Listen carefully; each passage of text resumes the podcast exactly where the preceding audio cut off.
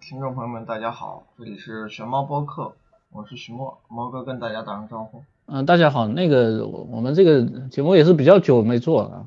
然后时间嘛，咱们本来上一次定完这个新计划之后，就大概想搞成这个频率。嗯，然后我们前两期是聊了那个呃中锋和控卫，本来的意思我们想是说每个位置都聊一期嘛，但是这里头可能有一个问题就是，嗯，五个位置里头，可能得分后卫跟小前锋的这个嗯差别是相对来说最小的，然后他们在功能性上比较接近的情况下，我们就打算还是合合成一期来聊吧，嗯，然后确实会出现一些情况，因为我我们反正这个也是以前经常说的一个，就划分位置这个事情，它本身它更像一个艺术而不是科学嘛，那嗯就是他只能尽量逼近一个相对理想化的结果，但是绝对理想化是实现不了的。对对，你就包括我们在这个嗯，比如说是以上赛季为样本，然后来讨论这个就是每个位置球员的时候，那在得分后卫里头，他其实会混进去一些，他可能本身是控卫，但是在法尔克的那个网站被算成得分后卫，呃的这种情况，比如说像路威啊，然后还有一些球员，嗯其实像麦克伦姆也也是非常标准的控卫球员，只不过但他跟因为跟另外一个控卫打，他肯定打法还是会有一些区别，就是对，但是你如果身边不是利拉德这样的搭档，他肯定是一个控卫角色。对，所以这个这个可能就是说等分后卫跟跟小前锋一个呃差异的地方嘛。但是除开这些嗯、比较典型的双能位以外，大部分的侧翼其实功能性可能还是会比较接近的，甚至会出现说有一些球队，你像森林狼、考文顿和维金斯啊，然后就是这这种球队，其实你你根本就或者什么，比如说呃什么博格达诺维奇和香波特啊，嗯，反正反正这种情况下，你其实根本就分不清楚他们这两个位置到底谁是得分后卫，谁是小前锋嘛。所以我们就还是今天就统一聊一下这个侧翼的功能性的问题，然后就不专门去划分严格划分得分后卫跟小前锋这，个差别。我我我还是事先说一点，就是呃，它功能性相似，大家注意一点啊，功能性相似和它完全一样还是两码事儿。就是联盟它五个位置是按这个体型划分的，这是一个最原始的划分方式。那你在体型划分情况下，它肯定是一个渐变的角色关系，就是嗯相对而言，可能二号位平均打挡拆的这个频率还是比三号位要多。当然，这个差异不会有二号位和控卫之间那么大了。是我们也也算过这个，因为反正数据还是跟大大家说一下，可能会显得比较直观一点。呃，我我们算的上个赛季就是每也是以每三十六分钟为标准的话，那控卫平均下来挡拆每三十六分钟会打六次以上，得分后卫是三点五嘛，然后小前锋是二点三，这两个位置差别在一次左右，有差别啊，但是跟你要说得分后卫跟控卫之间的差别，会差个其实快接近一倍了，嗯确确实还是有点不一样的地方。呃，然后还有一个确呃就是说呃是是会有这这么一个情况嘛。你包括法尔克的网站，他分位置的时候，他直接就是空位，当然他另外画一个双等位出来，这个其实也是我们今天讲的一个意思。就双等位，它可能跟侧翼还有一些区别。那除了这个以外，它它就是呃，然后会划分什么侧翼啊，然后双能锋，就有那个 forward 的嘛。嗯然后呃内线球员，我们夏天有算过这个平均身高的这个问题，呃控卫平均身高是在一米九这样，然后大前锋就要到两米零六了，其其实也就是说这个中间大概有十五公分左右的这个空间里头，这个是用来塞得分后卫跟小前锋的嘛，对不对？嗯那所以你你这么大的一个空间，那肯定也会造成一些体型的差别，就是有一些小号侧翼或者大号侧翼，这个是很正常的。嗯，然后我们接下来还是看一下，对，嗯嗯，呃，这个这个其实就是我觉得你说，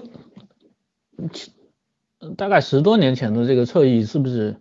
跟现在还是会有一些区别？呃，当时因为整个联盟空间差嘛，你没办法打那么多频率挡拆。咱们在控卫那期也讲了，当时的控卫有很多人都是类似现在鲍尔这种角色定位，就有更多人，不是所有人，有更多人更像鲍尔。就现现在联盟里，鲍尔成了一个异类，但在那个时候，这种控卫还蛮多的。他们负责的角色就是，我先把球控控过半场，然后在弧顶拿球，我不会让中锋来给我做掩护，这种配合很少打。要么把球给中锋做到低位，要不然让一些体型比我大的外线球员去单挑。这是在你空间不好的时候用来破解对手防防防区的一种方式，而不不是去打挡拆。像鲍尔这种后卫，像以在以前联盟是非常多的，回合占有率偏低，呃，如果有快攻机会，他们能派上用场。阵地战相对来说角色比较有限，但是然后你现在随随着就是空间优化之后，挡拆手越来越受益，你整个侧翼的角色，因为控卫的改变，球风改变也在发生变化，大部分侧翼现在都在充当一个无球型的定点射手。当然有几个这个这个这个其实是这个意思啊，就是说你你其实讲白了，现在 NBA 是比以前更容易制造错位嘛，对不对？那那错位它的意思其实无非就是小打大跟大打小，这这这个就是你简单化来讲的话就这样，对吧？那侧翼在这里头，他可能就会遭遇一个问题，它大打小和小打大的优势都不够明显，对，都不够明显。但是反过来讲，就这个，嗯，他们的缺点就是相对来说，在这个错位上面，他们比较平庸一点。是。但是他们的优点其实也是，呃，你特别是前十多年的时候，那个时候可能空间没有现在来的好嘛。那他们比控卫占的一个优势是在于说，我去，我仍然体型比你要来的大，对不对？在空间不太好的时候，我体型比你来的大，然后。我在一些密集环境底下，我可能终结能力还是要比你强的，包括中距离抗干扰能力也是会更强一点。然后它跟纯内线比起来，那还是我们之前讲的那个，特别是一些控球技术好的，我不需要别人帮我做球，对，能用简传控的成本简单的方式去开发可以降机会，对。那你你最后最后这这个东西，你其实你回头去看，就是说，它就是。单打跟你的侧翼是配套的，对吧？我不要求错位，然后我可以从外线发起进攻，这个哪个位置，嗯，占最大便宜？其实其实还是就是得分后卫跟小前锋这两个位置。我我可以举几个名字啊，就是在呃十十多年前，零五零六赛季是 Synergy 这个网站第一次整年份的把球员的进攻方式用数据的方式呈现出来。你像科比这种单打狂魔，其实大家都能理解。他当时每三十六分钟单打要完成十一次，也就是今年的哈登能超过大幅超过他这个水平。如果当然这两个人单打的方式还有区别。对，然后但是你再往后数，像什么阿迪纳斯啊、韦德、迈克尔·里德、克劳福德，包括小前锋里的什么詹姆斯、格兰特希尔、麦迪、安东尼，他们。单打频率都非常高，放在现在联盟很少球员能比呃我说的刚这个名字靠后的一些人还要高，现在都很少。这这个东西就是，反正我们还是说的直观一点嘛。嗯。上个赛季单打每三十六分钟超过三次的得分后卫是五个，然后小前锋只有三个，但是当年是多少啊？得分后卫超过三次的有十八个，什么凯肯扬、杜林和。科克斯奈德，然后然后小前锋是十三个嘛，是，而且而且这里头其实关键是，就是还是会出现这个问题。我们之前聊中锋的时候，其实也是聊过这个，就是以以前打低位，有的人会觉得说，哎，现在好像但那个呃中锋的低位能力下滑了，然后中锋低位打的少了，其实不是这样的，更更大的区别可能是在于说，有一些人他们实际上并没有这种能力。但是在以前的这个环境底下，去做这些事儿，嗯，对，就或者说会放权让他们去做这个事情，这实际上是不合理的。他，你比如说这里头会出现有几个其实单打效率已经不高的呃侧翼球员，什么斯塔克豪斯啊，这都没超过零点八的得分率。史蒂芬杰克逊，然后菲利普穆雷、约翰萨尔门斯，这还有个卡里姆拉什，这这是这个当年黄蜂的外线啊，这零点六二分的单打得分率，他照样也是给他安全的。一一个非常准的定点射手的得分率几乎是他的两倍，嗯，就有些定点球员完全可以做到比他这个单打高出一倍的那个得分率。还有后来大讲的那个肯扬杜林才零点五九，五九，对，这个太夸张，比什么霍华德纽基奇打低位的效率还低很多。他们就是这些人，后来联盟整个呃对战术啊、球员定位的这个反思，就是说我让这些体型适中、可能错位优势不明显、单挑能力也不太强的人去好好练无球射手，练无球投篮。能把那个三分球投进，提供牵制力的战略价值是远大于让他们干这种持球任务的。这就现在联盟整个风潮，角色定位是在转变的。现在投定点已经是侧翼的一个，然后最基本。然后这里头其实其实还有一个蛮有意思的现象，就是我们现在去想以以前的球员，有一些球员呢，他他的那种评价，什么里德啊、雷阿伦啊。啊，包括这个小前锋位置上，这个拉萨的刘易斯，嗯，这些人好像就是坊间的这个印象，其实还是偏向于射手，但其实他们单挑蛮多的，对不对？而且他们，呃，可能莱伦不算，其实刘易斯之前咱们讲过一个事儿，就是他当时投接球投三分的那个水准，放在现在联盟不值一提啊，就是很平平无奇。嗯，但当时因为整体投篮水平比较差。他稍微展露一些这方面技能，就已经会被大家认为是优质三分手了。但是他的当时的投篮把握度，其实空位很多的，但准心并不可靠。就是他不是不可靠吧，就是准心并不突出。啊放在现在联盟，也就是平均线往下一点的那个水平。这个之前说过一次，所以我觉得整个球风上的改变还是因为。整个 NBA 联盟在进步，他们学习到了更高效、更容易打出优质进攻的这个定位方式，让球员角色出现了转变。嗯，然后还有一个这个东西其实是个题外话，你就跟跟单打没有很大关系，但但是你从原理上解释来说，应该是一样的。你看一下当年的那个，嗯，可能可能是不是这个？你你看一下当年这些侧翼打低位的频率，几乎不打。不是啊，以前啊。哦，嗯，那其实跟单打类似吧，也比现在都是单面框单挑，呃，就都是单挑，有的可能界限也比较模糊。对，但但这个里头其实反映出来的是什么呀？就是说，以前以前就是除了这个内线跟外线球员，他们呃都会放权。做更多事情以外，你后面发现一点就是，好像侧翼也有些球员他会给他们开放这个背身的这个权限，是不是？就以前这个低位打得多，这好像不只是中锋的问题，侧翼也会也会开放这个这个事情。你包括那个啊以前这个，但有些球员他是双能锋啊，就是打两个前锋位置。这可能呃定位定义会比较模糊一点，但是什么你像什么鲁本帕特森这种，呃不是号称科比终结者吗？对对对，但是这个人浑身都是肉嘛，他他他是定点不厉害，很强壮一个体型不算太大的前锋球员。对，但他每三十六分钟打低位会打他快六次啊，这在现在比好多中锋比一大半中锋都要多，现在联盟是啊，上赛季。中锋球员打低位比他还多的人有几个？嗯，只有四个：恩比德、阿德、霍华德和马克加索。这所以就就是变成对对，这其实就变成说，以以前的球员内线低位有更多的开火权，然后外线球员不但是单打有有更多的开火权，他有的时候呃还会要求低位也要尝试一下。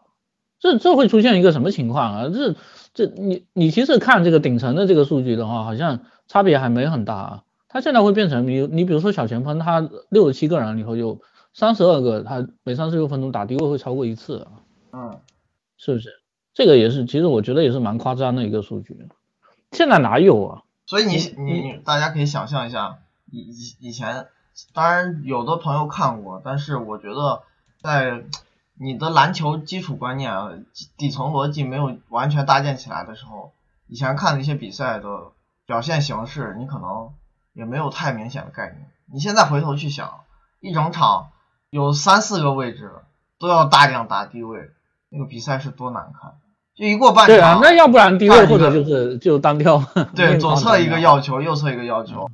就没没办法把整个团队化的这个进攻体系打造打造出来。你你的所有比赛都是在单挑中完成，绝大部分啊都是在单挑中完成。你你最后总是去打持球，持球比例过高，你的得分效率肯定是会变差。挡拆的价值就在于我我通过错位的这个方式改变你的阵型。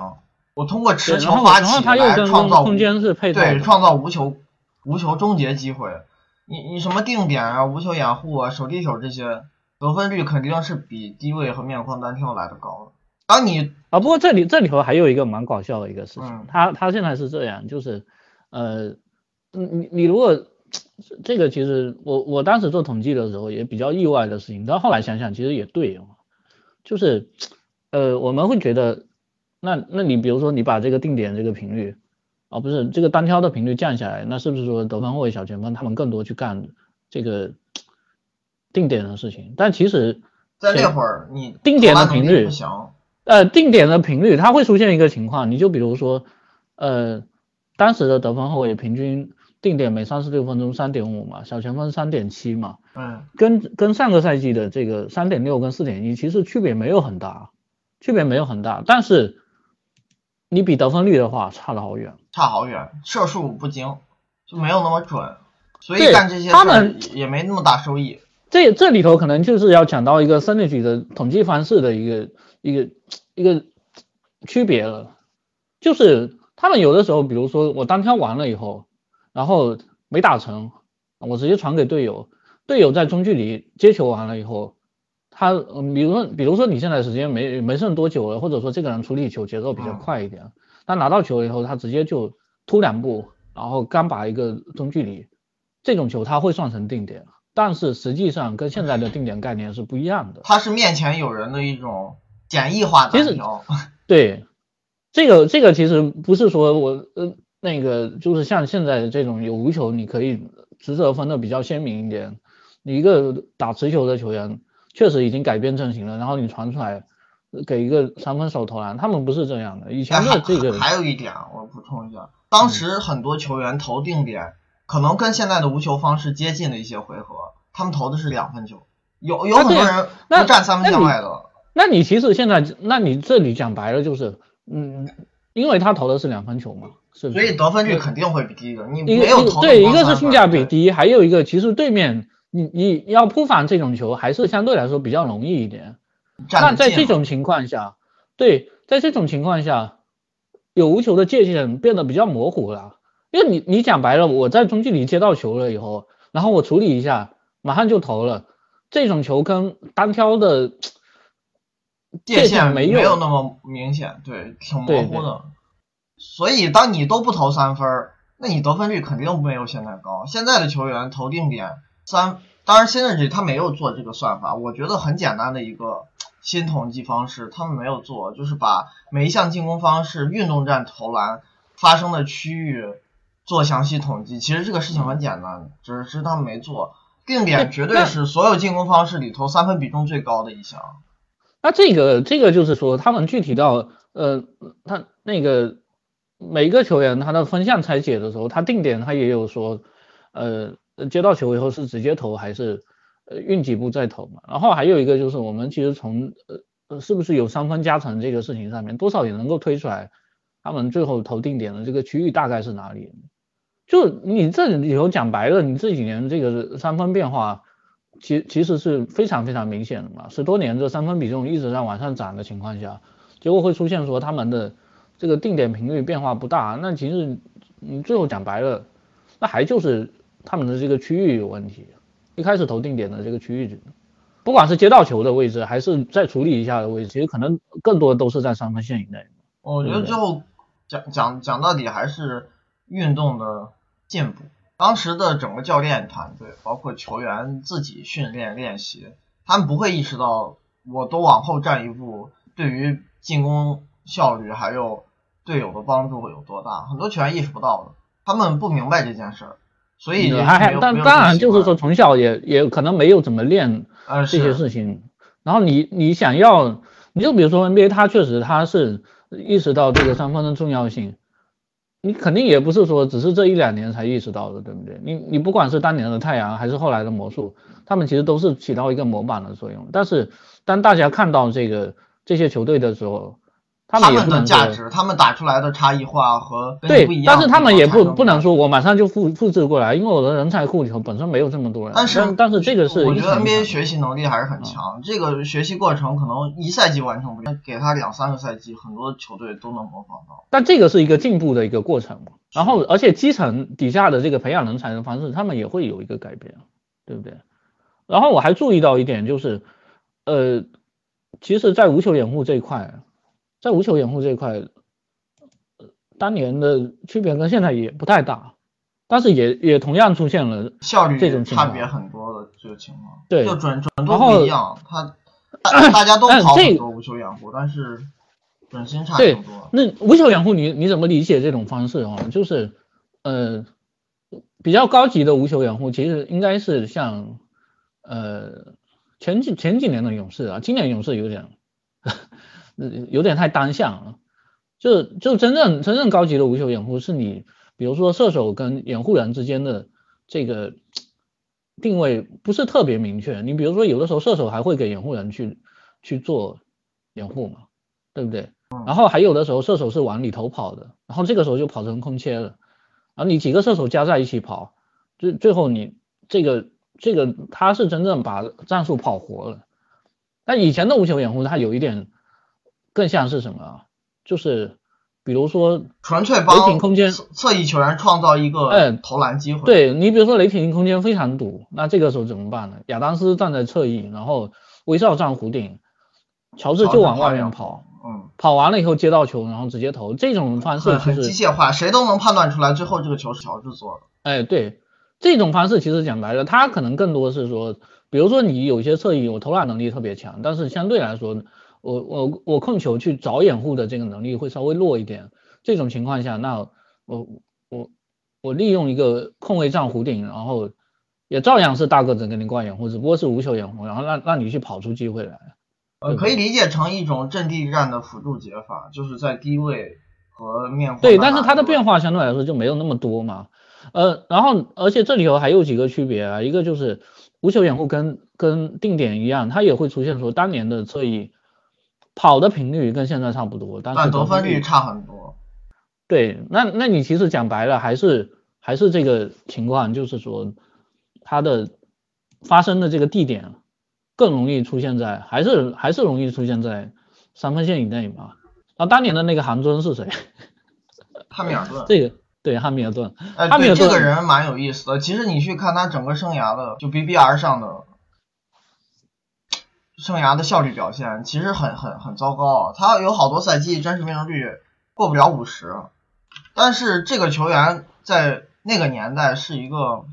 射手名声吗？因为他确实他的无球比持球打得多，你对说他是持球人也不对，而且你你要结合他对球队的价值来看，其实这个人的进攻影响力不会不会糟糕的。别看他效率不行，因为在当时的活塞来说，这个人是一个。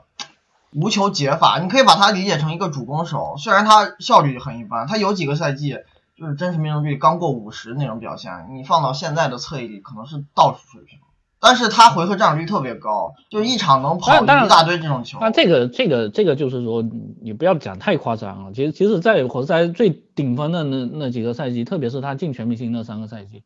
五十五的真实命中率还行啊，这是最高峰。但是除了这三个赛季以外，从来没有这么高的。对，然后然后还有就是说他他当时你你这个出勤率这么高嘛，是不是？出勤率这么高，呃，那个时候的联盟平均的真实命中率就没有现在来的高了。是啊，而且而且他还有几个特点嘛，这个这个特点其实也蛮正常的，他失误不会太多，而而传球很好，这个人控球很棒，呃，失误不太多，还。嗯，然后还有就是说，他真实命中率最高的那几个赛季，包括你，你看他这个有，他有一个数据被人低估的是什么？他的攻框这么少的情况下，造罚球还行，是不是？有几个赛季每三十六分钟还能到五次啊，这个挺难得的一个事情。就他球风，你你要用很多角度去理解。如果从纯从现在咱们经常讲效率的这个角度去看，你有时候会觉得他不厉害，但是他厉害的方式，在当时那个环境下，以及那活塞本来他走的就是这种大家去分担进攻压力的这种方式嘛。你让他一个人去扛，我觉得确实也够强。但反反正不管怎么说，就就是当时出现了这样一个球员，他是大量的跑无球掩护，每三十六分钟快七次。其实你真的纯从这个无球掩护得分率来说是不太高的，跟现在 NBA 的这些射手比的话，肯定是不太高啊。这个这种球员，我估计以后应该也也没有了，是不是？那是在中距离一直跑的球员。呃，然后还有一个，这个就是我们开头讲的一个区别。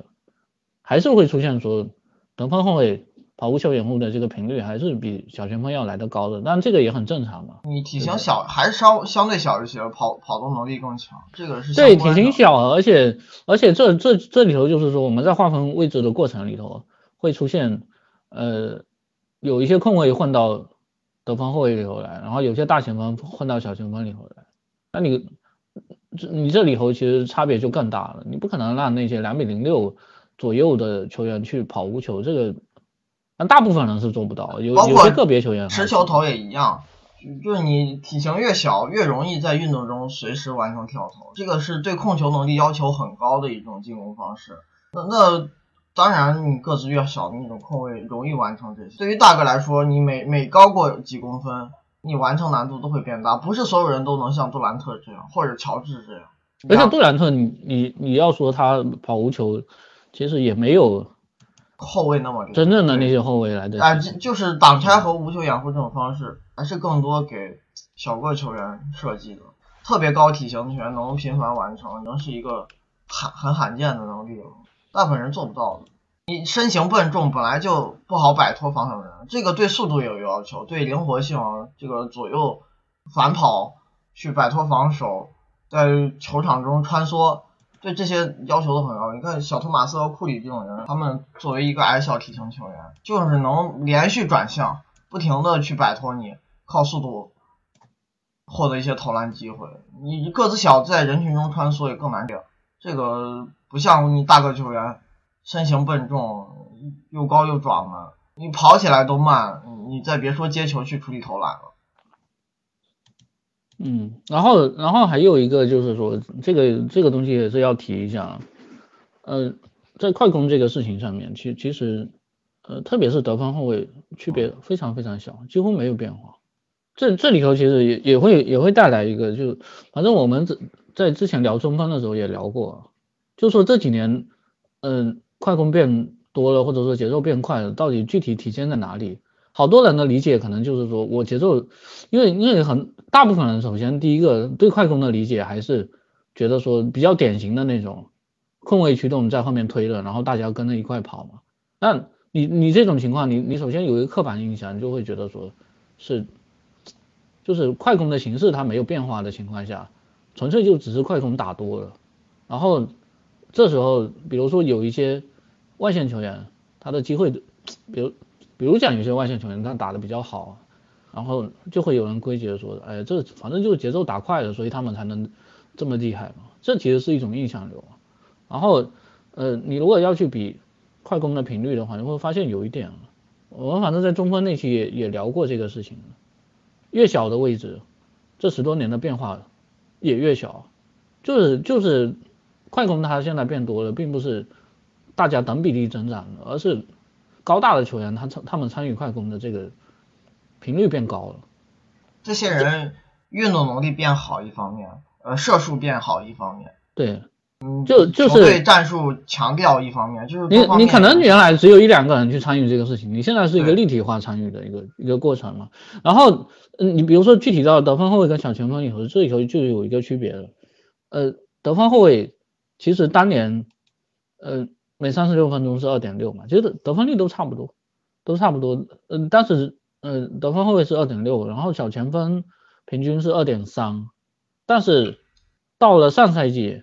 得分后卫也才二点七啊，基本上没有区别。但小前锋也有二点七。我们回头如果聊到大前锋那期的话，你看快攻这一块大前锋变化也是有一些的。这其实说明什么？还是就是大体型的球员，或者比如说你你这里头小前锋大就是两米左右嘛，对不对？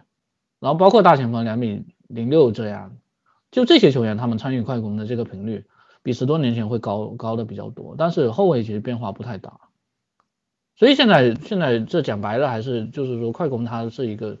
打的比以前更加立体，完了以后，它必然这个频率会上去，而不是说大家刻意去强调这个事情，对不对？对。嗯，然后呃，这个这个其实我我反正说到这里了以后，可能是不是大家会有这个疑惑，就是说，你就比如说呃，得分后卫这个位置，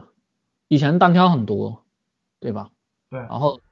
单挑很多，然后包括小前锋，他打低位打得更更凶一点。那你现在这种东西它降下去了，但是定点的频率我们刚才又讲了，或者说无球掩护的频率，它好像变化又不大。那你这个就是就说损失的球权都跑哪去了？对，但是这个东西它就它就不一样的地方，其实就在这，就是你比如说你如果是是比整个球队的这个数据。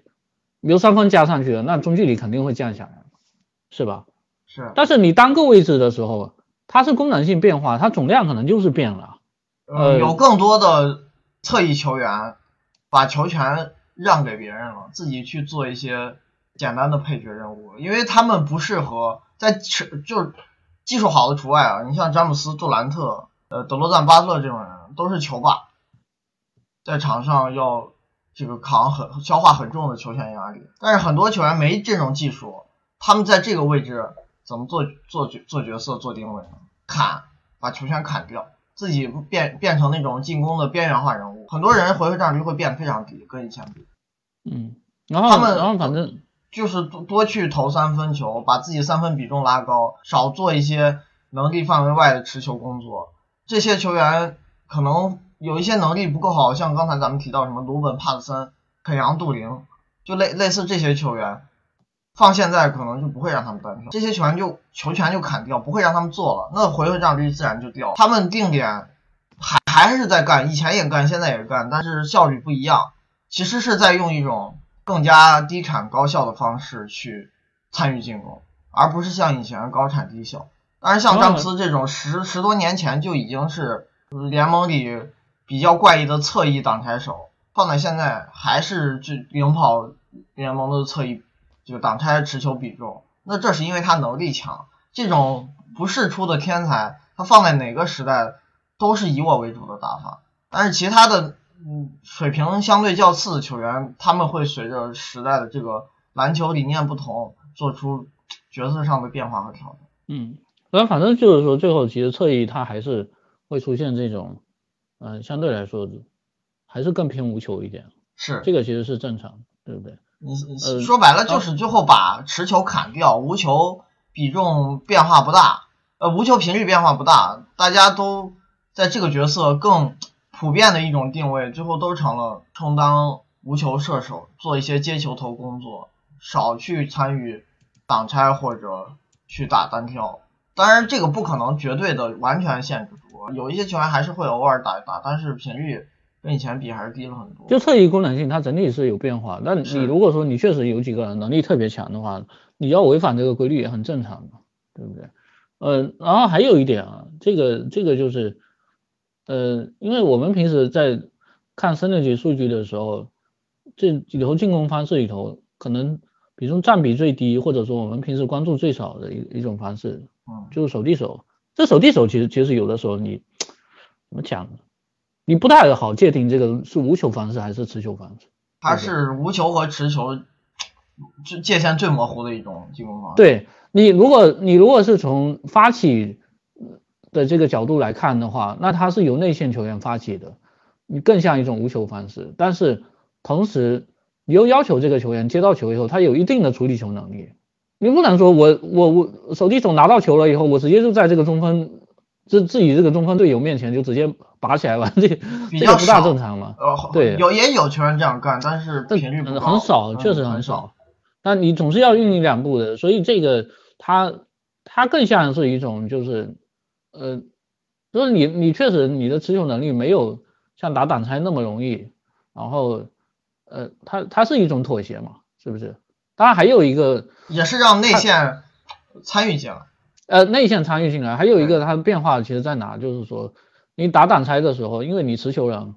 你球是已经在这一侧了，然后你你这个时候如果想让对方的内线去猜你往哪一侧走，就是掩护墙，因为一般情况内线你要防这种大打小的时候，他都要站在你要走掩护墙的那一侧嘛，是不是？那你这个时候其实挡拆相对来说还是比较好拆的，你除非内线。临时做这种脸护墙的改变，这对内线来说要求比较高啊。但是打手递手的时候，他可能经常说，我我从左跑到右，我是没有接球的，然后我再从右跑到左，你这时候其实是是会给对方有一个迷惑的作用的。但在这一项就是，呃，我们不好界定是有持球还是无球的这个方式上面，其实侧翼的变化很大，特别是得分后卫变化非常非常大。你看一下这个当年。每三十六分钟手递手超过一次的得分后卫有几个？两个是吧？我我觉得这个事情，他从另外一个角度解读，也说明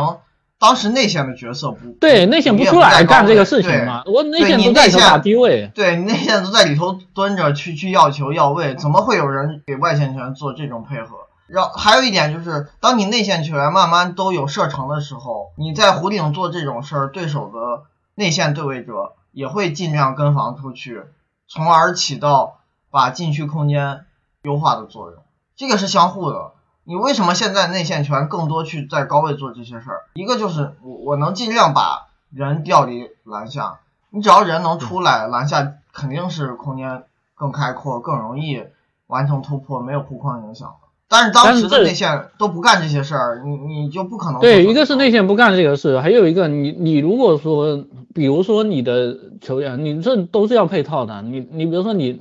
你拉出来做手递手的这个球员，没有射程的话，他的威胁肯定会小很多。没有像张晨跟约基奇，你同样是在高位，你会小很多。对对，然后还有一个你接球的这个球员，你要有一定的投篮能力啊，对不对？当你外线传射程也不够的时候，人家也不怕你。这个都是因为投篮变好之后，才在高位能生出更多变化和配合。这站高位的一个前提就是你的攻击区域是远离篮筐，你要用跳投完成。包括我觉得很多球员，嗯，在技术的锻炼上也越来越多的向这个方向靠。他们从小也会练着试着高位做球，这个是由上而下的一个改变。美国它整个 NBA 发展特别成功，总能走在这个篮球世界最前沿，催生进步的一个重要原因是。上层，我我的顶级职业联赛球风格上的变化，直接会影响到下层的训练、训练和培养模式。对，他的基层教练水平都很高的，他能让这些人去理解职业球员在当下做出风格和选择改变的价值和意义，从而在自己培养年轻球员的时候也朝这个方向靠拢。现在的内线打低位已经不是一个。首要培养必备的技能，对，不是以前是所有的地位，只要你个子高，你就要给我练这个。但现在不是，那你外线球员现在，或者说你不练这个的话，你就去里头抢板去，你别别到外面去投篮。哎，对对，那外线球员现在优优先练什么？你先给我把接球投三分，你只要会这个技能，身体条件别太差，你有可能就能打这个。NBA 现在是一个功能性非常分明的一个联盟了，很多球员他会一个优质技能，能把这个练到精。其他即使都不太会，可能在这个联盟比那种杂而不精、半吊子主半吊子主攻手来的生存价值更大。就是像 CBA 很多外援在 NBA 无法生存的原因，什么都干不好。在职业联赛，就 NBA 这种级别的职业联赛，专精比全能所谓的全能要重要，因为这些人的全能可能是全部能，不是詹姆斯那种全能，不是哈登这种全能，是不一样的。嗯，然后反正就是说到这里，就是哎，你没感觉？其呃，这个我我们反正其实这几期这样对比一下，呃，就是其实应该大家还是能够感受到的，就这十多年整个联盟，不管是你你对这个篮球理念的这个改变，还是球员技战术的这个变化。你说以前那些所谓的，就我们这这样讲的，好像讲的以前这个打法很粗暴、很无聊一样。呃，不，包括前几天还有人问啊，就在我微博上问这个事，这个可能是题外话了。嗯，就说现在联盟怎么没没有人是专门什么，就是以以什么普林斯顿著称。我我其实我感约基奇就是普林斯顿。你对加索尔我的意思，我的意思是，以前在你空间比较小的情况下，你你为了避免真的是太无聊的那种单打，就是大家都站着看的单打，那你必然还是要加一些跑位和对你包括三角进攻也是这样嘛。但是你你是不是说这些东西肯定就比现在的你已经有空间支持的这些挡拆要来的高级？我觉得肯定是不是的。我我觉得以前普林斯顿所谓这个概念经常被人提，觉得很了不起的一个原因是，当时可能只有几支球队、极个别球队他会让中锋干，所以就很显得很新奇啊。但在现在这个联盟，就所谓的普林斯顿中锋站高位去做策应，甭管是哪种策应方式，约基奇有的球就是队友都不用来做配合，不用在他身边做配合，随便跑跑我就把球能扔进去，这是他传球技而且术好而。且以前的普林斯顿经常讲的高位是罚球线，现在是三分线了，对嗯，因为现在所有的中锋都要求做这些，已经不稀奇了。这个普林斯顿其实是一个可能引引领风潮的一个开天眼的打法，他知道中锋站高位的价值，更多在于中锋站高位嗯能帮队友提供更好的空间，这是一个他这种打法比低位先进的地方。然后现在像什么小乔丹、庄神，即使站高位经常失误，教练也不想让他们去篮下杵着。还是尽量参与进来，总归对就进攻空间是有帮助的。你能站出来，就比站到篮下要好。哪怕对手不理你，你能给人做个掩护，队友去投篮，你再冲进去抢，都比开始蹲在篮下能来的空间更加优化。哎，我我反正那最后就聊一下这个。那你说现在 NBA 其实其实真正就是说，是不是还是如果要围绕侧侧翼来建队，本身还是比较困难的一个事情。对侧这个侧翼要求能力要求好高，就这种档档次的球你员，你其实 NBA NBA 就是你现在去看啊，最强的侧翼球员，詹姆斯他其实是一个控卫，对不对？那德罗赞、巴特特勒这种进攻高手，其实也是类似控卫的打法。对，詹姆斯是顶配嘛，就是他其实是一个外线的核心，然后杜兰特他他又像一个什么球员呢？他像一个，他像是一个内内线体型，然后又不需要承担这个接球成本的一个球员。就詹姆斯跟杜兰特这两个，你你说他们围绕侧翼建队，但是这两个人他们本身就是有一些自带错位的一个属性。因为你本来我们刚才讲的就是说，你侧翼球员他本本身吃亏的地方是在于说。这个侧翼优势比较小嘛，对不对？然后没有内线或者或者控卫，就在现在这个时代，他这个优势不够明显。但是你最强的这批球员，他们可能又不一样的地方是在于说，他们这个类型本来就就没办法复制，他自己身上就带着很多错位。对，哎，我我举几个例子，你看这些人，当他们作为球队第一主攻，这个队进攻是啥？一个盖伊啊，一个巴恩斯，还有一个塔图姆，还有维金斯，这些人。都有消化很多球权的这种助攻能力，他们都曾经做到过回合占有率在三十或者三左右，三十以上，对吧？嗯，这是一个同位置相当高产的进攻数据了。但是他们这些人所在球队，如果是以他们为第一主攻，这个队进攻肯定不行。对，那其实你讲白了，天赋就是没有上面那些人好嘛。嗯，其实其实最后控球技术啊、跳投能力啊，包括传球技术各方面，对侧翼来说想做到。相当高进攻影响力是好困难的一件事儿。然后控卫呢，我我可能找一个什么拉塞尔、福克斯，嗯或者丁威迪。你的体系很快就能搭建起来。哎，对，就这些球员，你感觉档次在控卫里没有最高，他进攻水平可能就是控卫的一个呃二二十名左右或者十几名左右那种水平，在这个位置都不是明星级球员。但是这些人他作为一个控卫球员，他对进攻产生正面价值的。条件是更容易的，因为我个子矮啊，我我有更好的本能去练习传球和持球投能力，这是他们天然可以掌握的一些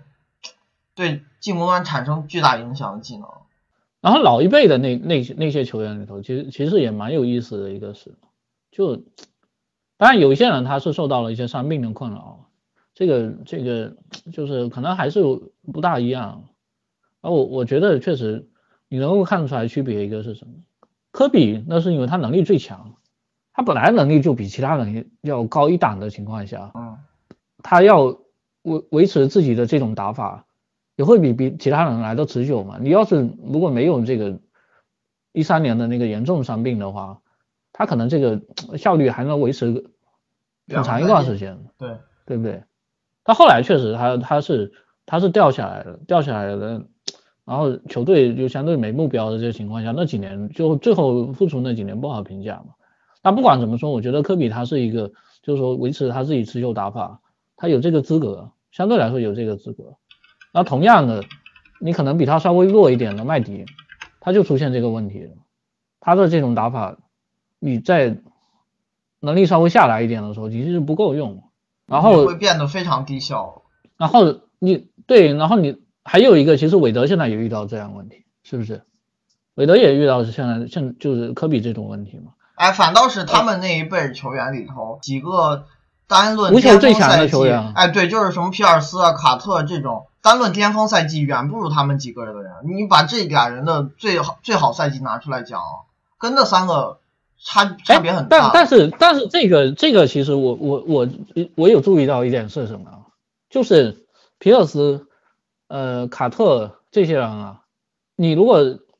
特别是他们，比如说到了二十一世纪中期的时候，那个就比如说零五零六那个时候，他们就就已经不会像科比麦迪那样动不动回合占有率百分之三十，他们已经在转型了。对，但是但是对，就是说有一点，他们要打出一个五十六五十七左右的真实命中率，这个难度比比麦迪要来的小。就是这些人，也是他们有转型的空间。然后这俩球员的一个特点是，他们生涯的这个延续性做的比麦迪和韦德好很多，续航能力很棒，还是因为自己球风上能充当更多角色定位，不用自己。就是你慢慢转无球嘛，慢慢把你的这个球权给他释放出来嘛。然后这种类型的球员，就就是说你你其实就也很容易去跟别的别的球员去搭配嘛，对不对？那你说这俩球员，就皮尔斯和卡特，你在做生涯评价的时候跟麦迪比较，这就是一个悖论了。你纯比巅峰赛季啊，那麦迪完胜他俩，差别很大的。但是续航性，麦迪又被这俩完爆，他没法做到更多。那你就打到三十多岁的球员，你跟四十岁比，那肯定对啊，你没法做到生涯更多赛季成为一个合格的 NBA 球员。然后维维德这两年面临的困境也是这样，他们这种侧翼球员在。运动能力下滑，身体天赋支撑不了自己的高难度打法的时候是没有退路。那那你说现在 NBA 这这这帮侧翼，呃，谁这种问题最大？巅峰的时候，巴特勒是不是有点这种？巴特勒，但是可能更但是我觉得巴特勒比德罗赞还是好多了。他的三分球能力谈不上糟糕，嗯，我觉得还是比德罗赞强。德罗赞是真的完全不会干，巴特勒还是无球能力挺棒的。就谈其他一，其他好几个就是就是说的，呃啊维维少那是控卫嘛，我我是说其他其他几个还是基本上都能做到有无球兼顾的，什么麦克罗姆啊比尔，当然今年这这两个三分不够准，这个是另外一回事了，牵制力还是够的，呃也是被对手盯得太紧了，然后杜兰特这个是顶配版，那乔治今年状态特别好，他们这些人我就觉得啊包括莱昂纳德，是不是？我我觉得这些人就就是他们你你。一方面确实也也都是能力强嘛，然后还有一个，你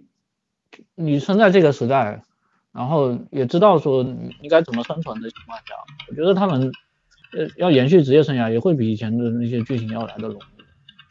然后我是说跟跟什么麦迪艾弗森比哦，不是不是说卡卡特皮尔斯这样，因为这些人他们当然你还有一点就是你自己身体要过关，有些天灾人或者就伤病这是另外一回事，跟这个没关系。是不是？嗯，真是差不多。行，那就咱们今儿就聊到这儿。也是把，因为侧翼两个位置功能性相近，我和毛哥就决定把他们放在一起聊。咱们下一次再讲大前锋，就把这个系列对，嗯，因为大前锋他他就是说也也有这种算法，也有这种算法。你包括法克的网站，他是拿大前锋跟中锋混在一起，但是我觉得大前锋其实跟中锋区别是非常大。尤其是在挡拆的这个呃参与的频率上面，然后还有呃射程的，就是嗯定位上面，其实区别还是很大。哎，这个就后话，咱们下期再说。OK，现在暂定咱们这个节目就是两两周聊一次，呃，嗯，回头再说。行，那就到这儿谢谢谢大家收听，拜拜拜拜。